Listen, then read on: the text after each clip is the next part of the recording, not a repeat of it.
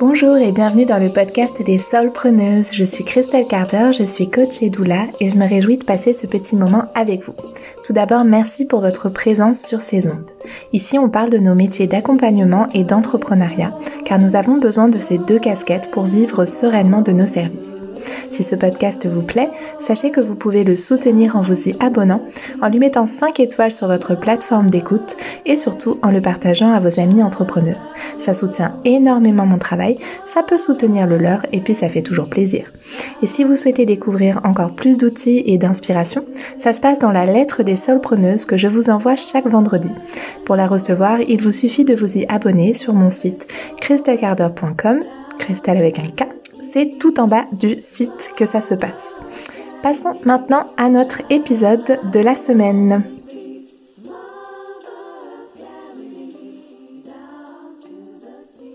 Hola, je suis super heureuse de vous retrouver pour un nouvel épisode de podcast. Ça fait un mois que j'ai pas enregistré. En fait, ce qui s'est passé, c'est que hum, j'ai eu l'élan de créer une formation autour de la newsletter, de comment euh, créer ou bonifier une newsletter pour qu'elle vienne fédérer notre communauté et mieux vendre nos services. Et en fait, à la base, je m'étais dit, ah, ça va être cool, je vais faire ce petit programme euh, rapidement parce que j'avais déjà pas mal d'éléments à la fois dans d'autres de mes programmes et beaucoup de choses en tête que je pensais pouvoir mettre en place euh, rapidement et facilement. Et en fait, au fur et à mesure que j'avançais, j'ai de plus en plus ambitieuse pour ce programme et finalement, j'ai retourné toute une série de vidéos juste pour le programme. J'ai mis en place un espace de travail sur Notion, ce que j'avais euh, jamais fait jusqu'à présent dans mes précédents programmes. Et du coup c'est vraiment finalement un programme qui est euh, comment dire alors que je pensais euh, réutiliser des, des ressources que j'avais déjà créées finalement j'ai repris euh, de fond en comble et de depuis le départ le contenu de ce programme. Et je me suis retrouvée embarquée dans cette dans cet élan créateur créatif. Et j'ai laissé de côté un petit peu ma communication euh, ça fait partie de mes prochains objectifs là, enfin de mes objectifs du coup euh, à partir de maintenant, de rester régulière sur le podcast parce que c'est quelque chose que je veux faire depuis vraiment longtemps. Et, euh, et à chaque fois je me laisse embarquer en fait quand je crée un programme, j'arrive plus à, j'arrive pas à mettre mon attention, mon énergie, j'ai vraiment comme je veux tout tout tout mettre dans ce programme, je veux tout faire pour ce programme. Et je laisse de côté ma communication. Et là, je veux, je vais essayer d'être régulière là-dessus. Donc, voilà, je mets en place des choses du côté de mon organisation que je vous partagerai si ça fonctionne. Et si ça fonctionne pas, ben, je vous partagerai aussi pourquoi ça n'a pas fonctionné. Mais voilà, je, je suis transparente avec vous. Et euh, là, l'un de mes objectifs pour euh, les six prochains mois, c'est d'être régulière dans ce podcast. Et euh, je, je vais tester des choses pour essayer d'atteindre cet objectif. Donc, cela étant dit, mes enfants et mon chéri sont, euh, comme souvent quand j'enregistre euh, mes épisodes de podcast, euh, en vadrouille ensemble. On a passé trois jours, enfin j'ai passé trois jours en solo avec mes enfants. On a fait plein de choses parce que mon chéri était en train d'aider des amis à nous à déménager un peu, un peu loin. Du coup, il a pas dormi à la maison, etc. On a fait plein de choses super chouettes. On a fait de la poterie. On est, on a fêté mon anniversaire avec ma famille aussi. Bref, c'était très chouette. Et là, je suis trop contente de prendre ce petit moment avec vous pour vous parler d'un sujet qui... Euh, qui revient souvent finalement, euh, qui est celui de la peur de se faire voler son contenu, notamment quand on crée des programmes en ligne. Il y a cette espèce de de d'intuition qu'en fait c'est difficile de protéger nos contenus en ligne, et du coup c'est euh, une peur qui revient assez régulièrement, euh, qui peut même qu'on peut même ressentir en fait sur la création de notre contenu gratuit, par exemple retrouver l'un de nos posts Instagram à peine modifié sur le compte d'une autre personne euh, qui nous suit et dont on a bien vu qu'elle connaît notre travail avec bien sûr aucune mention, euh, comme si de rien n'était en fait, hein, comme si le post était euh, était une création pure, on va dire. Euh, et en fait, j'ai très envie de vous parler de ça cette semaine et aujourd'hui dans le podcast parce que ben la première des conséquences, c'est que ça peut nous bloquer dans le développement de notre visibilité. Si d'un côté, on a envie d'être vu pour euh, toucher davantage de personnes, pour euh, faire rayonner notre message, pour connecter avec plus de clientes, mais que de l'autre, bah on a aussi peur en fait d'être vu par des personnes qui pourraient être mal intentionnées, ben du coup ça va consciemment ou inconsciemment bloquer un petit peu euh, le développement de notre de notre visibilité. on peut avoir, on peut on peut un peu auto saboter nos stratégies, etc. Et puis ça peut nous bloquer vraiment dans la création de nos programmes en ligne parce que on peut avoir ce sentiment qu'on va euh, en gros partager ce qu'on a de plus précieux et peut-être avoir en face de nous des personnes qui vont pas respecter en fait notre travail et ça moi ça m'embête beaucoup parce que c'est un modèle auquel je crois beaucoup, euh, le fait de d'implémenter des programmes en ligne dans nos services, même si c'est pas forcément exclusivement ce qu'on va faire, ça permet de gagner tellement de temps, tellement de liberté et aussi de faire entrer plus d'argent dans nos entreprises et au final en fait de mettre du coup plus de temps, plus de liberté et plus d'argent entre les mains de plus de femmes et spécialement de plus de mères. Donc pour moi c'est vraiment comme l'une de mes missions de euh, partager le fait que on peut créer cette liberté, ce temps et cet argent dans nos vies, dans nos vies d'entrepreneuses, dans nos vies de, mères. Et du coup,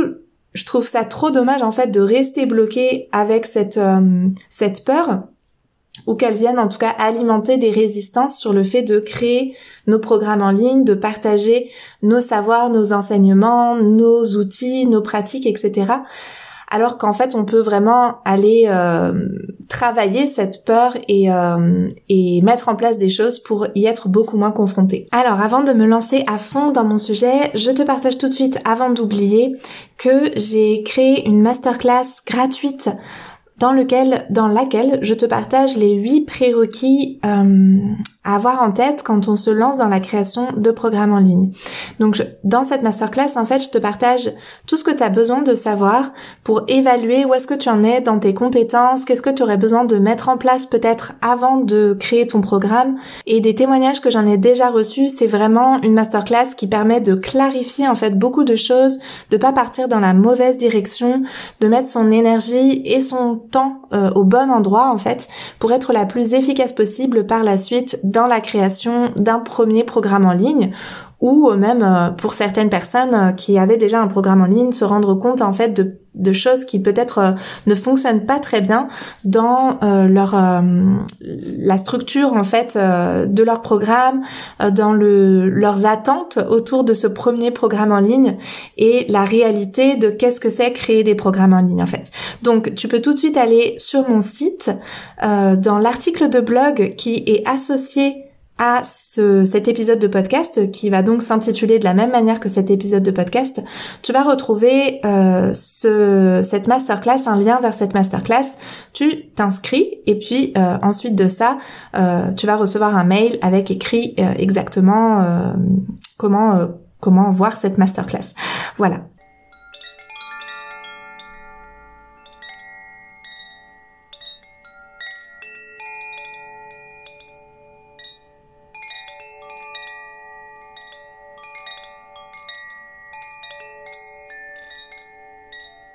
Donc, avant d'aller plus loin dans ce sujet, euh, je vais mettre tout de suite les pieds dans le plat et arracher le pansement, si on peut dire, en euh, vous partageant le fait que pour moi, en fait, c'est quasi certain qu'à un moment ou à un autre, ça va arriver. Cette réalité-là, qu'on se fasse voler d'une certaine manière euh, nos contenus, nos, nos créations, nos programmes, nos services d'une certaine manière, ben, ça va arriver dans le sens où il n'y a aucun moyen de réellement protéger notre travail en ligne. On peut avoir des pratiques dissuasives, comme par exemple demander explicitement à nos clients de ne pas partager ce contenu et euh, brandir la menace de poursuite judiciaire, mettre notre nom, notre logo sur nos workbooks et documents écrits, etc. Euh, je vais euh, rédiger un article de blog euh, qui sera du coup euh, trouvable sur le site dans lequel je vais lister ces pratiques dissuasives. Je vais pas toutes les partager ici parce que d'abord à l'oral souvent on retient pas et vous n'avez peut-être pas de quoi prendre des notes. Et puis en plus euh, voilà, pour moi honnêtement, il y a toujours des personnes que ça n'arrêtera pas. et puis ça nous place aussi dans un état d'esprit qui n'est pas celui dans lequel moi j'aime travailler et du coup l'état d'esprit que j'ai envie de vous partager sur ce podcast. Pour moi, euh, cette, euh, cette espèce de proverbe que l'information veut circuler, qui signifie qu'un savoir donne toujours envie de le partager, ça n'a jamais été aussi vrai qu'à notre époque. Et quand on crée un programme en ligne, à moins de vouloir rentrer dans une forme de contrôle total envers nos clientes, on ne pourra pas réellement empêcher, par exemple, que certaines achètent notre programme à plusieurs ou que d'autres partagent leur code de connexion avec leurs meilleures copines. Et franchement, moi, j'ai pas envie de me mettre à contrôler ça. Je préfère mettre mon énergie ailleurs. Et puis aussi être dans un état d'esprit de confiance, d'ouverture et de partage avec mes clientes. Euh, et puis plus généralement dans ma vie en fait. Donc c'est pas quelque chose que j'ai envie d'aller, euh, voilà, j'ai pas envie d'entrer dans la relation avec mes clientes avec des pratiques hyper dissuasives, hyper dans le contrôle, alors que au final de toute façon, c'est, enfin voilà, je, vais attaquer personne en justice parce que quelqu'un aura partagé mes codes de, ses codes de connexion ou euh, ou euh, acheté la formation euh, ou le programme à plusieurs. C'est c'est c'est pas ma façon de d'être en relation avec mes clientes ni de travailler. Cela étant dit, c'est une chose que nos clientes partagent à leur super copine notre programme parce qu'elles l'adorent. C'en est une autre sur un plan émotionnel et sur un plan aussi euh, bah, parfois euh, de pur business, on va dire, quand euh, c'est une consoeur, dans le meilleur des cas, ou en tout cas avec le meilleur des, des regards, ou une concurrente, si on, on, se positionne dans la, dans la posture de la rivalité en quelque sorte, si c'est une personne qui, est professionnelle en fait, qui crée un service ou un programme qui ressemble sensiblement au nôtre, de là à nous demander s'il n'y a pas en fait un simple copier-coller entre nos deux propositions. Par exemple, quand j'ai créé mon cycle de méditation prénatal puis postnatal, évidemment, euh, moi je l'ai créé en 2018, il y avait peut-être des propositions qui existaient déjà euh, je pense qu'elles n'avaient pas la visibilité que moi j'ai pu développer. Et euh, par la suite au fil des années ben, d'autres programmes euh, un peu similaires se sont développés en ligne d'autres méditations en ligne spécialement pour les femmes enceintes ou pour le postnatal. Et parmi ces propositions là ben, en fait certaines ont été créées par des personnes qui suivaient mon travail et a priori qui savaient donc qu'il existait déjà un programme ou un cycle de méditation sur la même thématique, destiné aux mêmes personnes et un peu similaire. Mais ça n'empêche pas de créer le sien. Il peut y avoir une différence de positionnement, une différence de valeur, de branding, d'outils, tout ce qu'on va appeler la différenciation. Et euh, on va y revenir euh, tout à l'heure. Je vais revenir euh, tout à l'heure sur cette notion de différenciation et sur comment, en fait, du coup, on, peut faire pour pour se différencier justement et faire en sorte que notre programme, même s'il y a des données qui pourront être copier-coller euh, parce que bah, c'est juste de l'information. En fait, comment on fait pour créer quelque chose qui soit pas reproductible en fait? Au-delà des, de ce que j'évoquais, que vous allez retrouver dans l'article de blog, au-delà des pratiques dissuasives plus euh, orientées sur un plan euh, juridique, on va dire. Bon, déjà, ce qu'on peut constater, c'est que malheureusement, cette différenciation, elle n'est pas toujours bien claire, elle n'est pas toujours bien pratiquée, on va dire, par les personnes qui se lancent après que nous-mêmes on ait créé quelque chose. Et d'une certaine manière, plus on devient visible dans notre domaine de compétences, plus on a de risques au mieux d'inspirer les autres qui en nous voyant mettre en place certaines choses dans leur entreprise voudront faire la même chose ou trouveront que c'est un super service, un super programme, une super idée. Euh, donc au mieux, on va inspirer les personnes à créer quelque chose de similaire pour elles au pire, on va avoir le sentiment d'être copié, d'être volé. Euh, et c'est quelque chose qu'on retrouve non seulement, bien sûr, dans le travail en ligne, mais on peut penser aussi, par exemple, à certaines marques qui peuvent être soit des marques euh, qui ont une, grande visibilité, soit des marques de luxe et euh, qui vont entraîner dans leur sillage tout un lot de contrefaçons.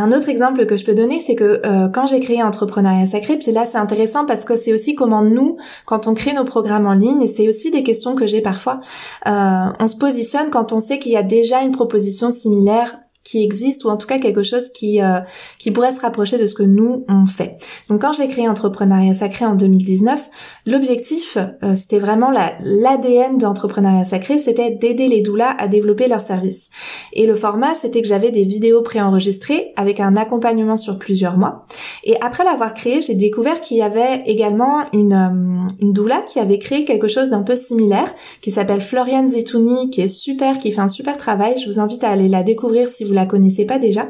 et que vous êtes intéressé par l'univers des doulas et la périnatalité. Et en fait, j'ai découvert après coup qu'elle avait une proposition qui se rapprochait un petit peu de, euh, enfin, dont l'objectif était le même en fait. Après, je sais pas si le format était exactement euh, euh se rapprochait de ça ou pas,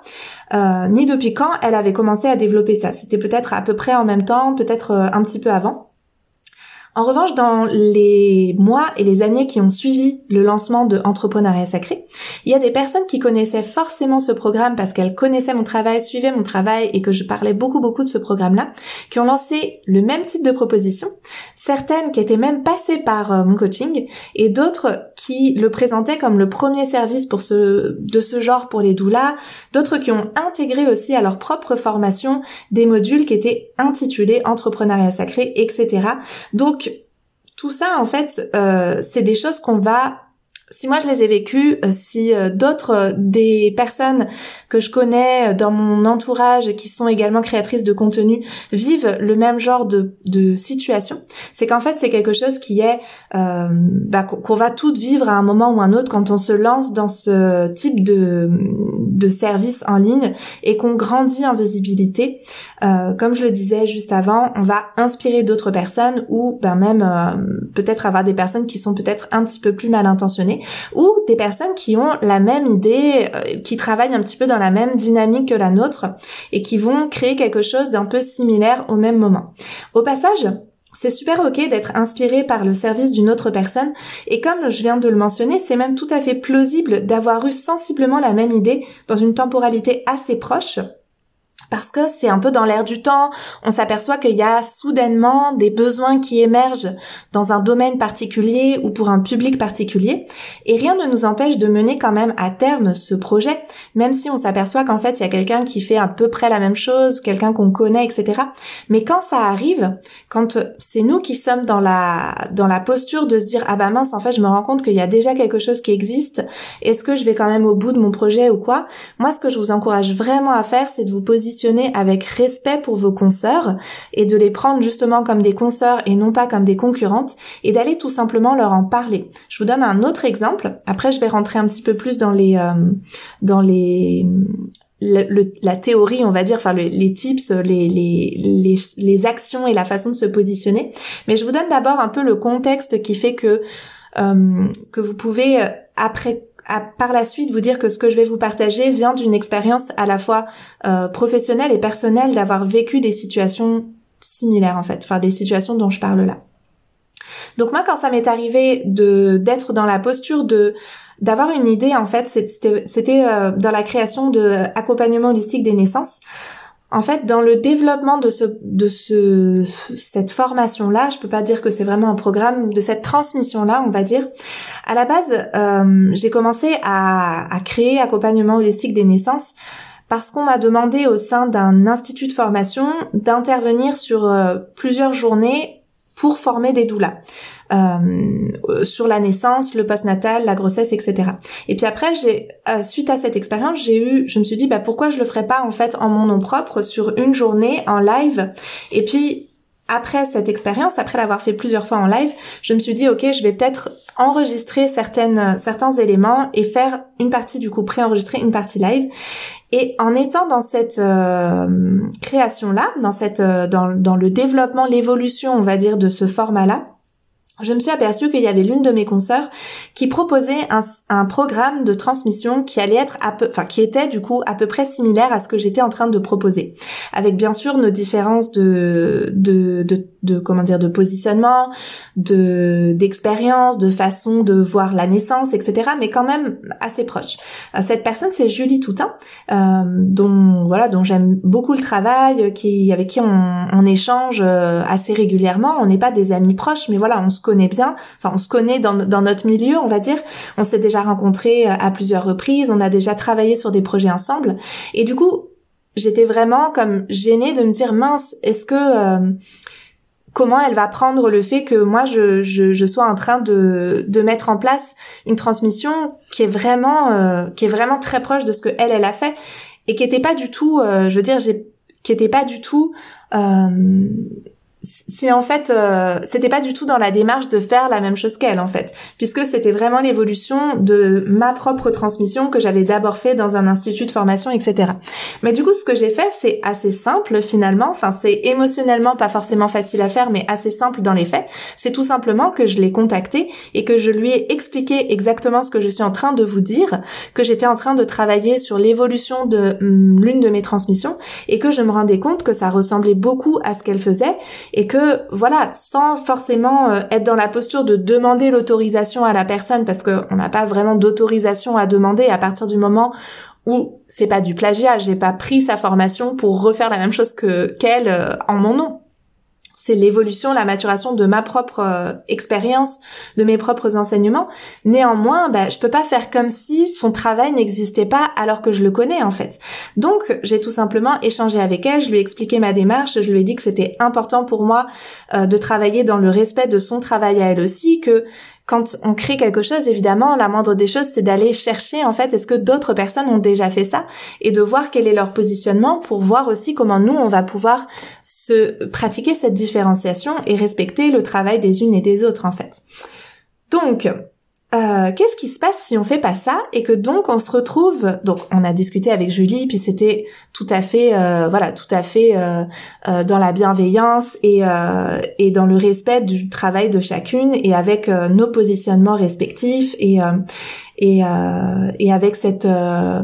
avec avec ce précédent créé de pouvoir discuter aussi de ça qu'à un moment si si ça va pas un moment s'il y a quelque chose qui euh, qui ne passe pas dans dans dans les émotions que ça nous suscite bah de pouvoir en parler en fait tout simplement. De pouvoir se dire bah on s'en parle on, on connecte et euh, et on échange les unes avec les autres en fait parce que souvent dans nos milieux on se connaît quand même un minimum euh, voilà, on connaît le travail des unes et des autres, ce qui est tout à fait normal et et la moindre des choses aussi, j'ai envie de dire. Donc, quand on se retrouve dans la posture où justement, donc le cœur de notre sujet, où justement, ben en fait, il n'y a pas eu cette discussion et on s'aperçoit que en fait quelqu'un que ce soit vrai ou pas, quelque part j'ai envie de dire, on a ce sentiment que quelqu'un reproduit, on va dire, euh, quelque chose que nous on a créé. Et on peut voir cette reproduction, entre guillemets reproduction, pour pas dire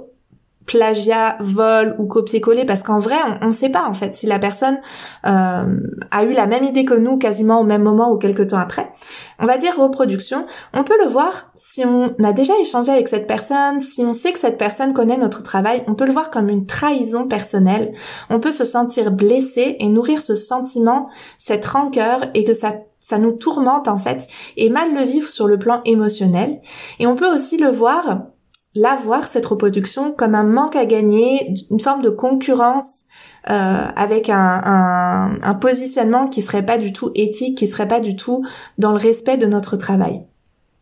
Et dans ces deux situations-là, ben parce que ce sont des sentiments, des émotions qui sont euh, négatives, qui nous qui nous blessent, on va vouloir combattre en fait ces sentiments de trahison et cette peur du manque puisque ça vient en fait euh, cette notion de concurrence bah, c'est l'idée qu'en fait euh, il y a une, une ressource qui est euh, qui, qui, se raréfie et qui nous nous allume cette peur du manque. A priori, sauf si c'est la première fois que tu m'entends parler, si tu connais un peu mon travail, euh, si vous connaissez un peu mon travail, vous savez que ma façon de travailler justement et de me positionner et de penser euh, n'est pas du tout celle-là en fait. Donc moi, je vais toujours avoir cette posture de me dire, ok, cette reproduction, si elle existe, si euh, en fait soit c'est soit je me fais un film et en fait la personne a juste suivi son cheminement euh, individuel et n'a pas osé ou n'a pas pris le temps de m'en parler euh, comme moi je l'ai fait avec Julie Toutin ou est complètement passé à côté de du fait que moi j'avais déjà créé quelque chose bon même si parfois on se dit c'est quand même un peu gros de de pas ce serait quand même un peu gros que ce soit une coïncidence mais peu importe en fait. Que ce soit une reproduction ou que ce soit un, création originale, on va dire,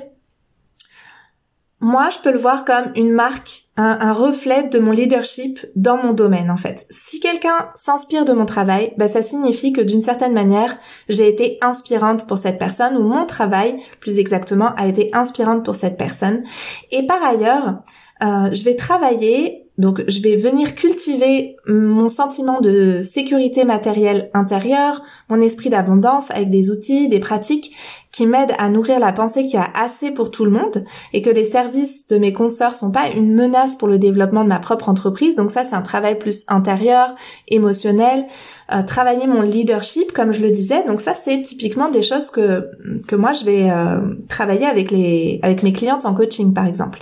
Et que du coup moi je travaille euh, pour moi-même avec des pratiques etc. Mais aussi d'un point de vue plus entrepreneurial, je vais voir quels sont les espaces, enfin comment dans mon travail, mon travail concret, mes créations de services,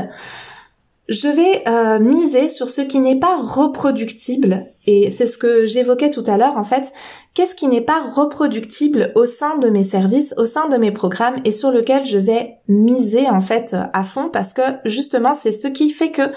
euh, même si une personne prend mon programme et le reproduit à l'identique, bah en fait ce sera quand même pas la même chose. Et ça c'est d'abord de créer du contenu de grande et de belle qualité avec le plus de valeur possible nos clientes. Donc ça, on peut se dire, bah oui, d'accord, mais c'est quand même reproductible. C'est-à-dire que quelqu'un qui prendrait justement notre programme et qui ferait un copier-coller, il aurait ce contenu de grande et de belle qualité. Ok. Mais dans un programme en ligne, même si grande partie est automatisée, il y a toute la partie accompagnement. Et la partie accompagnement individuel, le fait de répondre aux, aux problèmes des personnes, le fait de répondre à leurs questions, de les accompagner dans le dans leur euh, dans le processus en fait qu'ils sont en train de vivre, qu'elles sont en train de vivre, ben ça ça repose en fait sur notre expérience, sur notre expertise dans notre domaine de compétences qui est lié à notre parcours, qui est lié au nombre de personnes qu'on a déjà accompagnées, qui est lié par exemple euh, euh, moi dans mon domaine actuel autour de l'entrepreneuriat, ben, qui est lié de mon expérience euh, de l'entrepreneuriat. etc. Et ça, c'est quelque chose qu'on ne peut pas reproduire, qu'on ne peut pas nous enlever, qu'on ne peut pas personne n'est passé par exactement le même parcours que nous. Personne n'a eu exactement les clientes qu'on a eues déjà et qui nous ont forgé dans notre euh, dans notre euh, dans la professionnelle que l'on est aujourd'hui au sein de nos accompagnements. Et personne n'a fait exactement les mêmes parcours de formation, n'a grandi dans le même environnement, etc. Donc notre regard, notre expérience, notre expertise, elle est unique et personne au sein de, de, la relation avec nos clientes ne peut copier ça en fait. Personne ne peut copier la relation à nos clientes. Et puis autre chose qui n'est pas reproductible, c'est euh, ce que je vais appeler la communauté, c'est-à-dire l'état d'esprit qu'on arrive à créer au sein de nos programmes, au sein de nos euh, services d'accompagnement, etc. Et ça c'est pareil, c'est quelque chose. Ben, il faut une certaine euh, expertise d'une certaine manière pour créer un groupe qui va être vraiment dynamique, qui va vraiment se soutenir, qui va vraiment euh, être safe pour les personnes aussi qui vont entrer dans ce groupe pour qu'elles puissent partager non seulement bah, leurs idées, leurs victoires, mais aussi leurs, euh, leurs sentiments plus vulnérables, etc. Et cette dimension de la communauté, c'est également quelque chose qu'on ne peut pas reproduire. Si par exemple, euh, là actuellement, euh,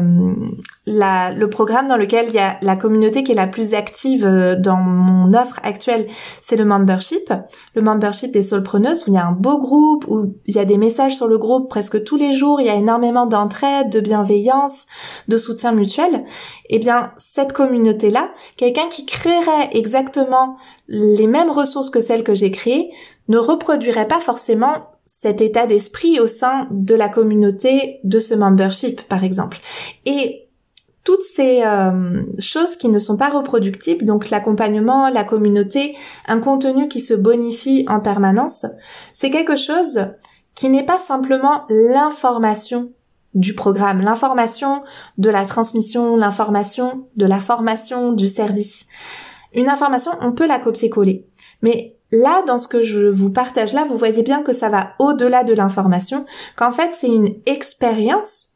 que nos clientes vivent. C'est une expérience qu'elles vivent dans l'accompagnement, dans la communauté, et c'est du coup une transformation et ça, personne ne peut le recopier à l'identique. Quelqu'un va pouvoir le créer avec sa propre expérience et avec le temps de travail qui est nécessaire pour aboutir à ce résultat-là, ça demande du temps, de l'engagement, de répondre aux messages de toutes nos clientes, de, de, de mobiliser, de, de rendre dynamique une communauté, ça demande vraiment de l'engagement. Donc quelqu'un peut le créer aussi au sein de ses propres services, mais c'est pas parce qu'une personne va créer son propre service que nous, notre communauté, le dynamisme qu'on a su créer, la qualité d'accompagnement individuel qu'on a su créer, va en pâtir en fait. C'est quelque chose qu'on ne peut pas nous prendre, qu'on ne peut pas nous enlever, qu'on ne peut pas reproduire à l'identique. Et du coup, euh, c'est quelque chose sur lequel, en tant qu'entrepreneuse, si vous voulez créer vos services, je vous recommande vraiment plus plus plus de faire et de et de miser en fait sur ces euh, sur cette dimension là beaucoup plus humaine en fait. Parce que c'est ça qui va faire aussi la grande qualité de vos services de vos programmes justement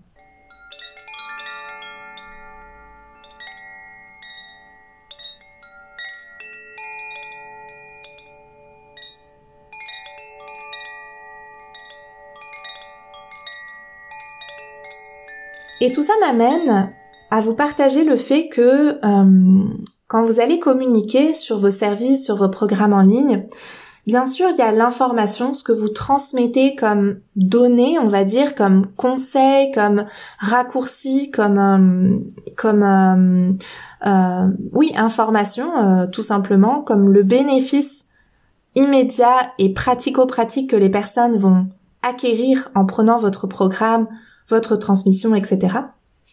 Mais il y a également, et c'est ça sur, quoi vous devez absolument communiquer du coup également dans le, le côté vente là, et c'est les, les, en plus les différents paliers en fait de vente qui sont euh, le bénéfice, l'émotion et l'identité. Et en fait, c'est important de comprendre pour vous, à mon sens en tout cas, que quand vous allez créer un service, vous ne vendez pas que l'information, vous ne vendez pas que les conseils. Vous vendez aussi d'une certaine manière le fait que les personnes se sentent appartenir à un groupe, à une communauté, se sentent soutenues par la suite et s'identifient en fait à la communauté qu'elles vont rejoindre. Et que tout ça leur génère des émotions, tout ça leur fait se sentir comme, ok, vraiment je, je fais ce choix d'aller vers cette personne qui, a ces valeurs-là, qui sont proches des miennes, et en prenant ce programme ou cette formation, je vais prendre soin de moi aussi, ou je vais me, me comment dire, je vais euh, accorder de l'importance à ce domaine de ma vie. Si par exemple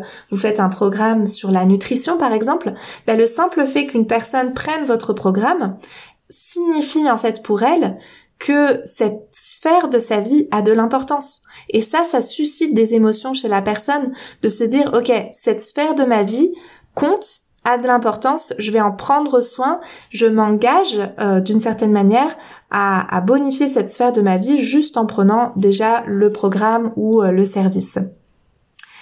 Donc, à la fois dans la création de vos services en ligne, vous pouvez vraiment vous questionner sur comment je crée quelque chose qui soit pas reproductible. Il y a des éléments qui vont être reproductibles et sur lesquels je vais pouvoir mettre éventuellement euh, des pratiques un peu dissuasives. Et il y a tout le contenu qui n'est pas reproductible et qui est euh, humain en fait et qui vient de mon expérience, mon expertise dans mon domaine de compétences. Et dans mon marketing, ça doit se retrouver. Mon marketing, c'est-à-dire quand je vais parler en fait de mes programmes, on veut créer cette chose que les, les personnes sentent à la fois le côté bénéfice information, mais aussi les émotions qu'elles vont pouvoir connecter en prenant notre euh, auquel elles vont pouvoir connecter quand elles vont prendre nos services et la communauté, l'identité qu'elles rejoignent, en tout cas qu'elles qu'elles nourrissent en elles plus exactement en prenant nos services encore une fois. Donc tout ça va faire que justement ça va être euh, ce qu'on appelle la différenciation, c'est-à-dire qu'est-ce qui différencie nos services des services de nos consoeurs euh, ou des personnes qui travaillent dans le même domaine de, de compétences, dans les mêmes thématiques que nous. Et c'est vraiment quelque chose que je vous invite à travailler euh, et à vous questionner. Moi, c'est quelque chose qui, euh, depuis le début avec Karma Mama précédemment, me, me tenait hyper à cœur de me dire, ok, je veux faire quelque chose pour les mères, je veux faire quelque chose pour les familles. Je sais qu'il existe déjà une multitude de choses. Je sais qu'il y a des services que je vais, des, des éléments dans mes services qui vont forcément être comme les services d'autres personnes en fait parce que on va pas réinventer la roue on va pas euh, on va pas euh, se mettre à dire n'importe quoi juste pour être différente des autres donc il y a forcément des choses qui vont se recouper, mais en même temps, comment je peux me différencier, comment je peux créer quelque chose qui va être unique et non reproductible? Alors j'avais pas forcément ce souhait euh, dès la base que ce soit non reproductible, mais ce caractère unique, cette, cette patte en fait personnelle qui fait que ce qu'on va créer ne va ressembler à rien d'autre en fait et va venir vraiment de notre inspiration et de notre euh, de notre euh, de notre parcours, de qui on est profondément, euh, etc. Et ensuite de ça, c'est toute la c'est tout le travail de marketing de faire ressortir ça justement et précisément mais là ce serait encore tout un tout un épisode au moins au moins tout un épisode à à créer pour euh, pour euh, se parler justement de la différenciation dans le marketing. Mais voilà, j'espère en tout cas parce que c'était l'objectif pour moi avec euh, cet épisode de podcast, j'espère en tout cas que ce, cette écoute et que là on arrive pour moi au terme de ce que je voulais vous partager. J'espère que cette cette écoute de cet épisode vous aura donné des éléments pour vous encourager à, à vous dire ok